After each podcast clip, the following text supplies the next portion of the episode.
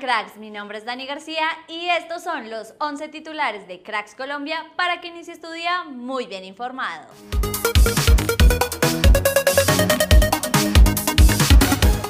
Esto dijo Alfredo Arias luego del partido de ayer ante Junior que tuvo bastante polémica por un penal que no le pitaron al León.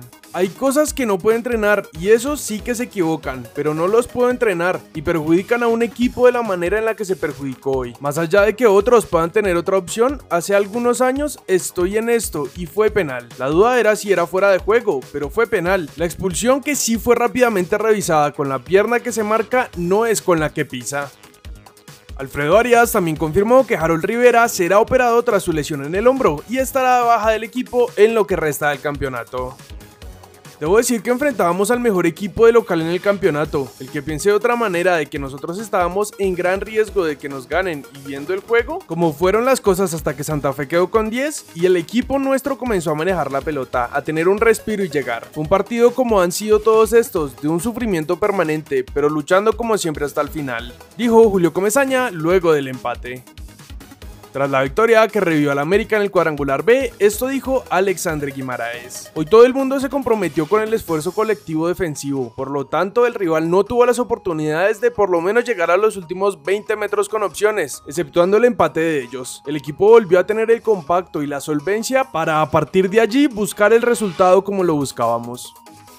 Millonarios y Pereira cierran hoy la fecha de los cuadrangulares en el grupo A. Quien gane se quedará como líder en solitario.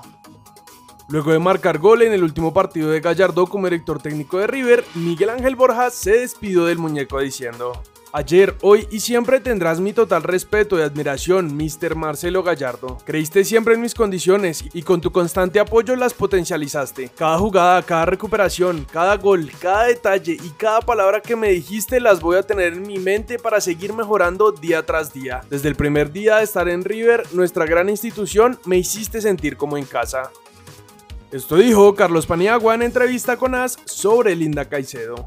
Lo tiene todo, ella en este momento sería balón de oro, pero lo que pasa es que a veces califican si usted es campeón del mundo. Si lo hubiéramos logrado, sin duda sería la mejor del mundo. La verdad nos sentimos muy orgullosos del cuerpo técnico y las compañeras de Linda de haber compartido con ella todo este año.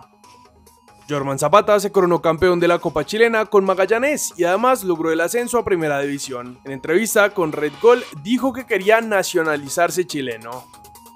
Se espera que hoy terminen de llegar los jugadores convocados por Néstor Lorenzo para el partido de nuestra selección ante Paraguay. Mauricio Navarro, presidente de Nacional, habló del acuerdo que firmará Francisco da Costa. El contrato se firma por un año, préstamo por un año hasta diciembre del 2023. No se queda con el equipo ya mismo porque tiene contrato vigente con Bolívar y pues se tendría que deshacer. Hicimos exámenes aprovechando que el torneo en Bolivia paró. Luego del título que consiguió con Olimpia de Paraguay, Sergio Tálvaro igualó a Iván Ramiro Córdoba como uno de los colombianos con mayor cantidad de títulos en la historia. En total suma 17. El líder de esta tabla es James Rodríguez que tiene 24. Esto es todo por titulares. Recuerda que en unas horas subiremos el segundo video del día, así que activa las notificaciones y no te lo pierdas. Yo soy Dani García y nosotros nos vemos en el siguiente video.